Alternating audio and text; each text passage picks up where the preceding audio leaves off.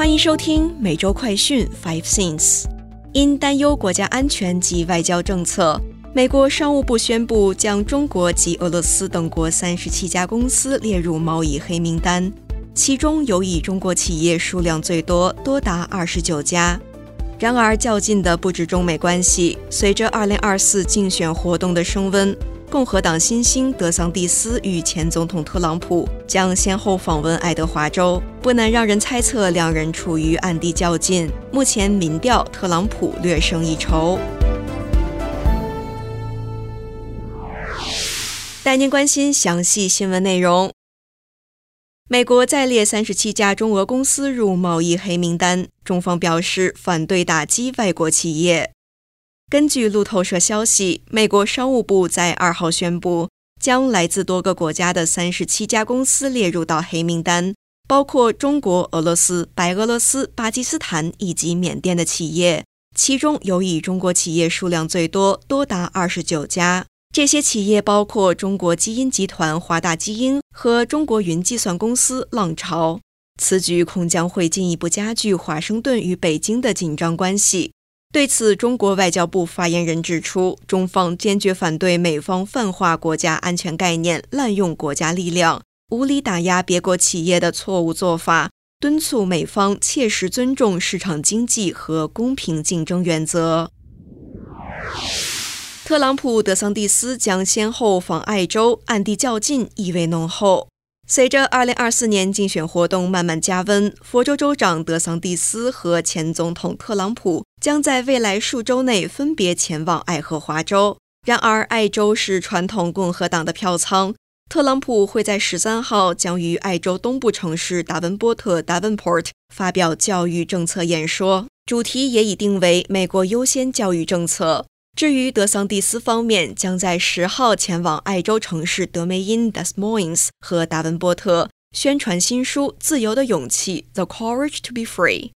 由于特朗普和德桑蒂斯访问爱州的时间接近，政坛普遍相信两人正在暗地较劲。根据维吉尼亚州罗诺克大学 （Roanoke College） 二号公布的民调显示，当地百分之三十九共和党选民希望特朗普取得提名资格。比例远超德桑蒂斯的百分之二十八。房贷利率攀升至百分之六点六五，住房拥有率亚裔屋主数创新高。全美楼市已然降温之际，抵押贷款利率再次连续攀升。房地美在一份声明中表示，三十年期固定抵押贷款的平均利率现在已经升至百分之六点六五，高于上周的百分之六点五。自二零二三年初以来，借贷成本一直处于波动之中，到本周已是连续第四周攀升，导致购房贷款的申请跌至近三十年来的最低水平。尽管如此，全国房地产经纪人协会的调查报告却显示，越来越多的家庭拥有了自己的房子，住房拥有率升至百分之六十五点五，其中亚裔和西裔家庭的房屋拥有率增幅最为明显。分别增加了百分之五和百分之四。另外，根据该协会的分析，如果买家想在符合预算的情况下购入中等价位的房屋，家庭年收入需要超过十万美元。哥大永久取消标准化考试要求。哥伦比亚大学日前宣布将取消本科招生的标准化考试要求。这也就意味着申请人将不再需要提交 SAT 或者 ACT 成绩，这使得哥大成为第一所将这一变化永久化的常春藤盟校。哥大在一份声明中写道：“校方尊重不同的背景、声音和经历，以便最好地确定申请人是否适合入学，以及能否在课程和大学中茁壮成长的能力。”提交考试成绩将仅被视为许多考虑因素中的一个额外信息。自疫情以来，多所高校降低入学要求，暂停要求申请人提交标准化考试成绩。各大表示，对于2024年秋季入学的学生来说，相关测试依旧不是强制性的。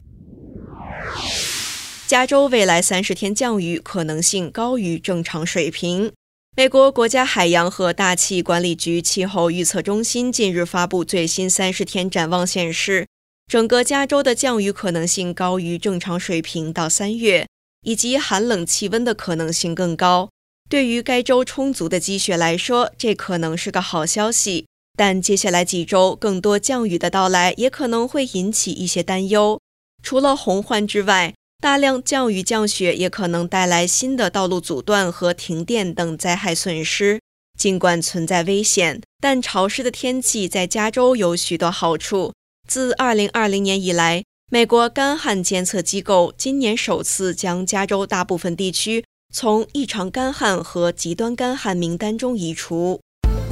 以上是今天的每周快讯 Five Things。更多完整新闻内容，请关注凤凰美洲台微信、Instagram、脸书、小红书、TikTok、YouTube、Twitter 等各社群平台。